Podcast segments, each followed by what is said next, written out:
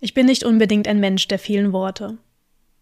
Das teilte mir Sebastian vor unserem Gespräch mit. Doch wenn Menschen über etwas sprechen, das ihnen am Herzen liegt, kommen die Worte oft von ganz allein. Und so wurde es ein besonders offenes und herzliches Gespräch, das noch Tage danach in meinem Kopf nachklingt. Sebastian war bisher auf drei Missionen als Koch mit an Bord der Rise Above. Das erste Mal im Dezember 2021 und zuletzt im Dezember letzten Jahres. Und trotz der Herausforderungen in der kleinen Schiffsküche für bis zu 90 Menschen zu kochen, war die gemeinsame Zeit, die er mit der Crew und den Gästen verbringen durfte, für ihn eine ganz besondere, die ihm persönlich sehr viel gegeben hat. Und das merkt man ihm auch während des Gesprächs an. Dies ist eine Geschichte über Momente, die bleiben, über das Abschiednehmen und das Zurückkommen. Viel Spaß beim Zuhören. Ja, dann fangen wir an. Alles klar. Sebastian, erstmal danke, dass du da bist. Wir sind sitzen uns zwar nicht direkt gegenüber, wir sitzen uns im Bildschirm gegenüber, wie das meistens der Fall ist bei den Interviews. Du hast mir schon verraten, du warst als Koch mit an Bord der Rise Above bei insgesamt drei Missionen, auch bei der letzten im Dezember 22. Wie kann man sich das denn vorstellen, als außenstehende Person, als Koch mit auf einem Schiff zu sein und für, ja, zwischen neun und, ich sag jetzt mal, 100 Personen oder 90 Personen zu kochen? Ja, wie kann man sich das vorstellen? Es ist, ja, es ist halt intensiv und, und anstrengend. Gerade wenn nur die Crew da ist, dann ist es ja so ein bisschen muckelig, dann wird viel erzählt, ne, Gelle, es wird gekocht und gebacken. Also das ist dann, ist dann schon schön, aber mit den mit Gästen an Bord ist es dann natürlich eine extreme Herausforderung, weil die Küche ist klein, Seegang, das Essen sollte pünktlich da sein. Also das ist dann schon eine Herausforderung. Man ist ja auch oft allein. Erstens ist es wenig Platz in der Küche für, für viele Personen. Und ja, es hat ja jeder seine Aufgabe oder ist gerade dabei, sich, sich zu erholen. Und ja, es ist eine Herausforderung. Aber wie, wie, es, es, macht, es macht enorm viel Spaß, auch zu kochen. Wie klein ist denn so eine Küche auf dem Schiff? Ich habe noch nie eine gesehen, tatsächlich. Noch nie gesehen. Boah, mhm. es ist also wenn ich am Herd stehe und mich umdrehe, bin ich beim nächsten Schrank. Also ist, man macht zwei Schritte und ist am Ende. Das ist dann wirklich krass, sich vorzustellen, wie man dann auch für, für so viele Menschen dann kocht. Bis zu wie viele Menschen waren das denn, wo du kochen musstest? Also inklusive Crew waren es so immer so um die 90 Menschen bei allen Missionen. Für 90 Menschen habe ich dann gekocht. Es war auch von Mission zu Mission unterschiedlich. Bei der letzten Mission habe ich dann äh, zwei Mahlzeiten pro Tag gemacht und das ein bisschen verschoben, weil es einfach ähm, kräfteschonender ist für alle und auch die Gäste ja oft viel Ruhe brauchen und genau und auch so die Ausgabe des Essens ist ja auch immer es ist ja nicht so einfach, 90 Menschen auf so einem kleinen Boot mit Essen zu versorgen und das ist dann auch immer bei Seegang und eine Herausforderung. Äh, wir hatten uns dann entschieden, nur zwei Mahlzeiten pro Tag zu machen und das war auch eine sehr gute Entscheidung, meiner Meinung nach. Weil ich auch die Zeit hatte, dann ausreichend zu kochen und also meiner Meinung nach äh, gutes Essen zu, äh, also nicht immer nur Couscous äh, zu bereiten und auch zwischendurch mal ein paar Gimmicks zu machen. Das ist dann mhm. einfach auch schön. Ja, das glaube ich. Was für Gerichte wählt man denn da so aus? Was ist denn da praktisch auf so einem Schiff zu kochen für so viele Menschen? Es sollte natürlich relativ einfach sein. Also Eintöpfer, äh, Gerichte mit Reis, mit Couscous, auch Pasta wird dann gerne angenommen sowas in der Richtung. Morgens meist äh, süßen Couscous mit irgendetwas dazu, Trockenobst oder Couscous mit Borretsch und dann zum Lunch dann genau Reisgerichte, Eintöpfe, sowas in der Richtung. Klingt auf jeden Fall lecker. Ich habe noch gar nicht gefrühstückt. Ich bin immer so spät beim Frühstücken. Jetzt kriege ich ein bisschen Hunger. Ist eigentlich gar keine gute Idee gewesen, dass ich noch nichts gegessen habe jetzt. Hast du vorher schon mal ähnliche Erfahrungen gemacht? Also als, als Koch so viele Menschen zu bekochen? Oder warst du vorher schon mal auf dem Schiff? Ich war in meiner Jugend auf dem Schiff. Da war ich aber nicht als Koch, da war ich damals als Communicator, als ich so 20 war in der Drehe. Und mit Kochen habe ich schon die Erfahrung gemacht, für viele Menschen zu kochen. In, in Küfas, auch auf Veranstaltungen. Ich war Backstage-Koch auf der Fusion zum Beispiel für den Firespace und solche Sachen.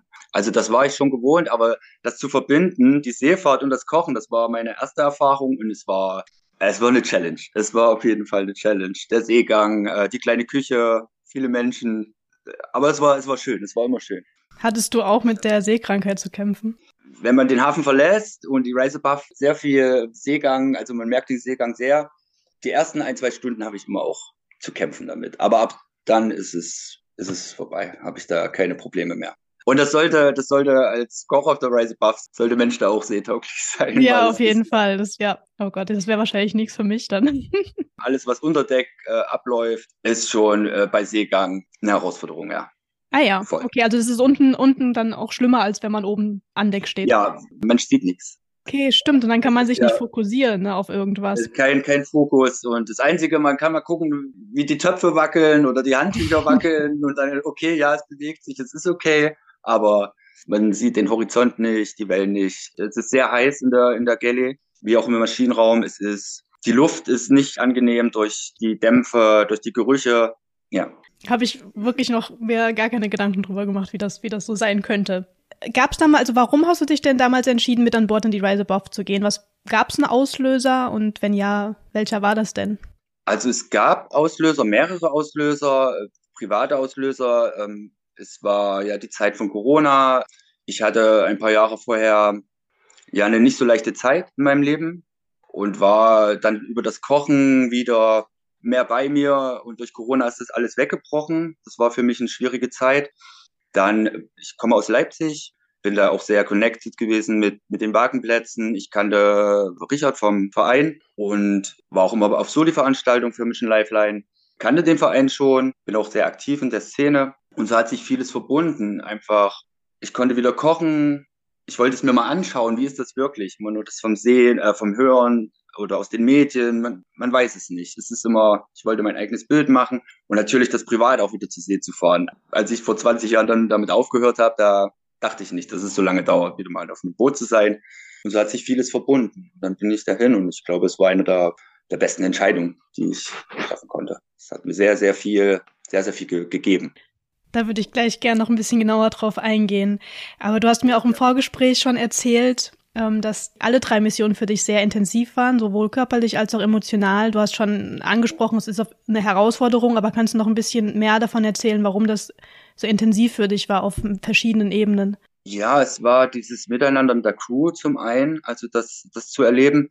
Ähm, die erste Mission war für mich halt sehr intensiv, weil ich wieder auf See war, zum einen und zum ersten Mal damit in Berührung gekommen bin, was, was es bedeutet, zivile Seenotrettung und Genau, es war auch das erste Mal, dass auf der Gäste an Bord waren. Deswegen war das auch eine ganz eigene Herausforderung. Wie gehen wir damit um? Und wir hatten dann auch ja unsere unsere Problemchen ja, zu merken. Dann okay, das und das funktioniert nicht, das und das ist nicht ganz so gut. Wir müssen uns da irgendwie eingrooven. Wir hatten nicht so diese ganz gute Vorbereitung, wie wie wie es jetzt ist, weil es war alles im Lernprozess noch. Es war alles relativ neu. Ja, das war bei der ersten Mission. Bei der zweiten war es gab es manche Dinge, die nicht, nicht ganz so einfach liefen. Und bei der letzten Mission, es war klar, das Jahr warum. Ich hatte in diesem Jahr, habe ich mir so gesagt, das mache ich jetzt in diesem Jahr. Dann war der Abschied für mich schwierig von der Crew. Wir sind sehr zusammengewachsen, wir haben sehr viel erlebt und auch Situationen, die mich an meine erste Mission erinnert haben, die in diesem Fall zu einem guten Ende geführt haben. Und so hat sich da auch nochmal einiges aufgelöst für mich. Und ja, ich war sehr, sehr berührt. Hatte dann auch ein paar Schwierigkeiten, wieder hier in meinem äh, Alltag wieder anzukommen. Und deswegen hat mich das sehr mitgenommen. also posit im positiven Sinn, sehr positiv.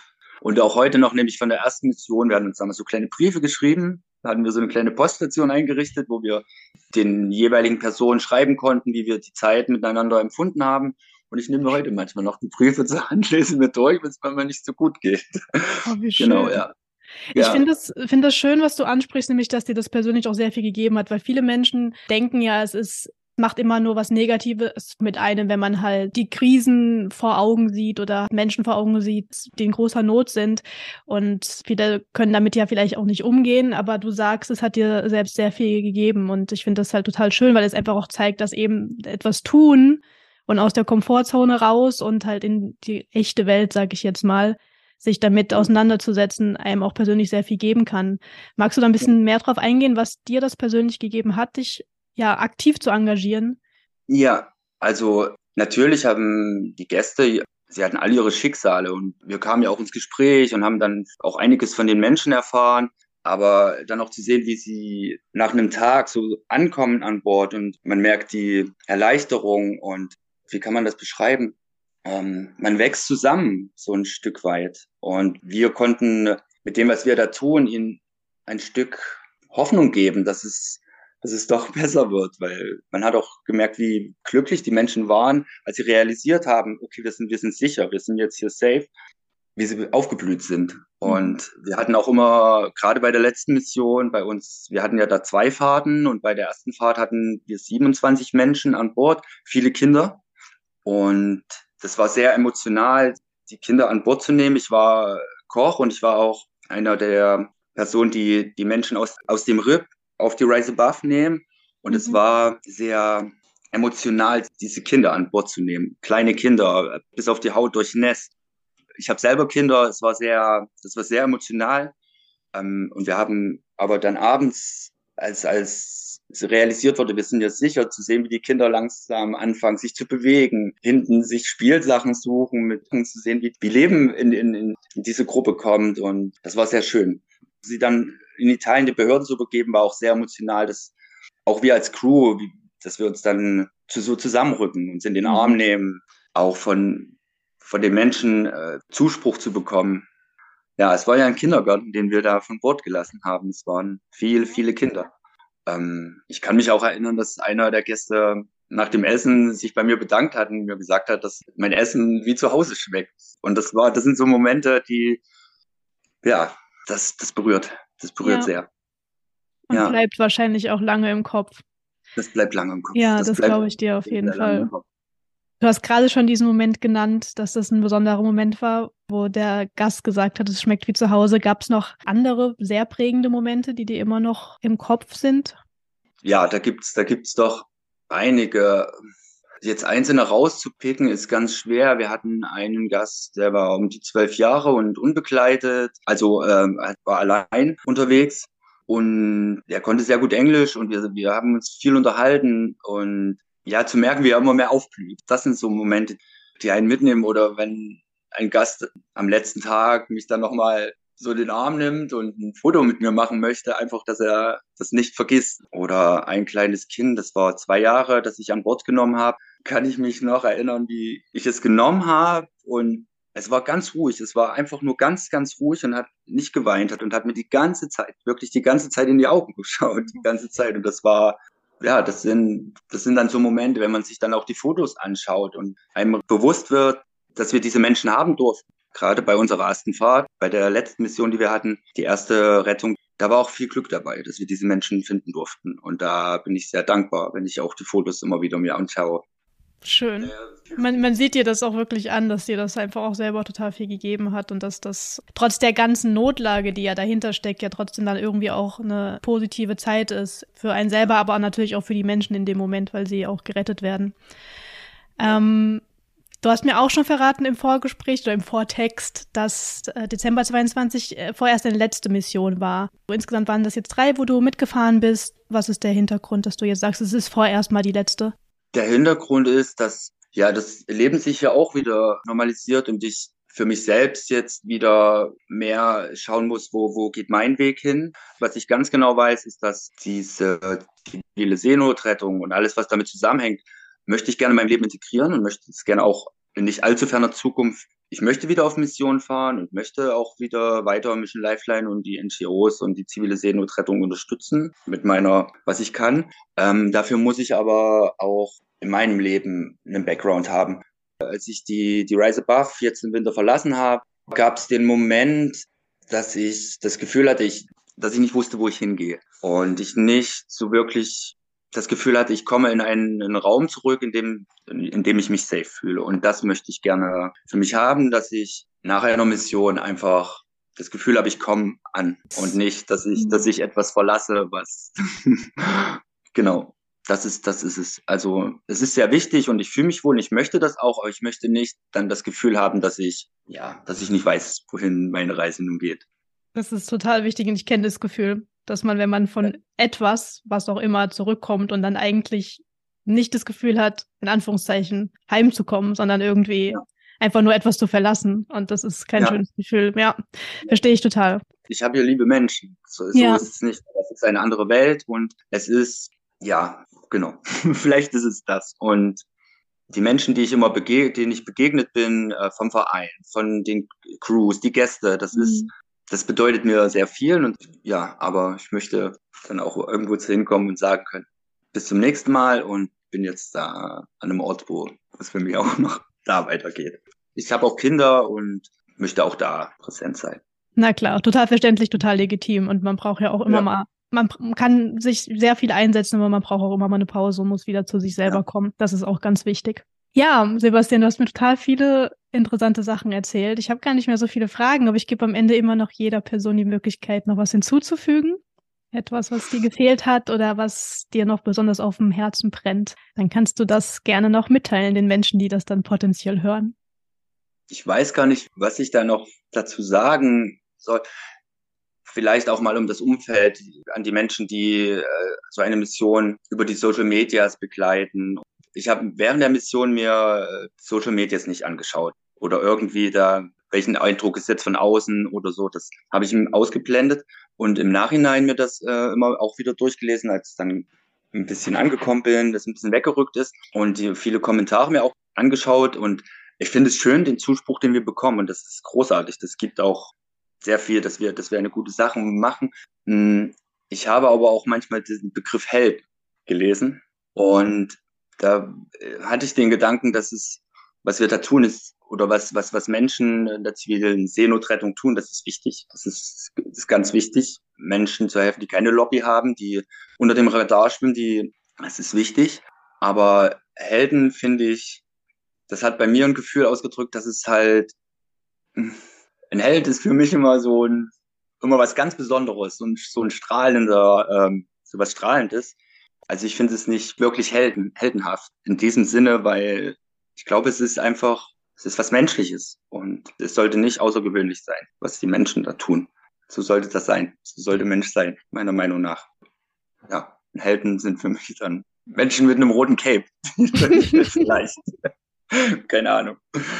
Ja, aber das nicht. Das ist menschlich. Das sollte Mensch sein. Total schön. Total schöne abschließende Worte. Das ist ganz wichtig. Auch die ganzen, der ganze Stress, der gerade äh, Mission Lifeline, die Race Above, die Menschen der NGOs, die haben so viel geschafft und so viele Hürden überwunden und auch das, was gerade läuft, das, das schaffen wir. Das schaffen wir. Sehr gut. Das hat Thomas, Thomas Nuding beim Gespräch, was ich jetzt letzte Woche geführt habe, auch gesagt. Thomas, ja. ja. Thomas. Ich war auch mit ihm unterwegs im Juli. Ja, für mich ist es ja irgendwie einfach. Ne? Ich sitze ja nur hier und ich frage nach den Erfahrungen. Und trotzdem gehe ich danach irgendwie immer raus, als ich erfahre immer ein Stück weit mehr und kriege immer ein besseres Bild davon. Und irgendwie bin ich danach immer total motiviert und will viel mehr machen. Und ja, von daher gibt mir das auch was. Tatsächlich. Ja, das ist, das schön. Ist, ähm, das ist schön. Und ich hoffe, und, dass es für alle so ist. Ja. ja. Und man will auch, also wenn man einmal anfängt, hinzuschauen, was das jetzt auch immer für, für ein Thema ist. Es gibt ja viele Krisen auf der Welt und viele Dinge, wo man ja. sich engagieren kann. Aber wenn man einmal anfängt, sich auf was zu fokussieren und hinzuschauen, dann kann man halt auch nicht mehr wegschauen und dann will man das auch gar nicht mehr. Nee. Das geht halt einfach nicht mehr. Das sollten wir auch nicht tun. Wir sollten nicht wegschauen. Es ist wichtig, auch, auch das eigene Innere zu schützen, ein Stück weit. Das ist ganz klar. Aber wegschauen sollten, sollten wir nicht. Nee. Keine Option. Das können, können wir auch nicht. nee. Können wir nicht. Wollen wir nicht mehr. Das ist gut.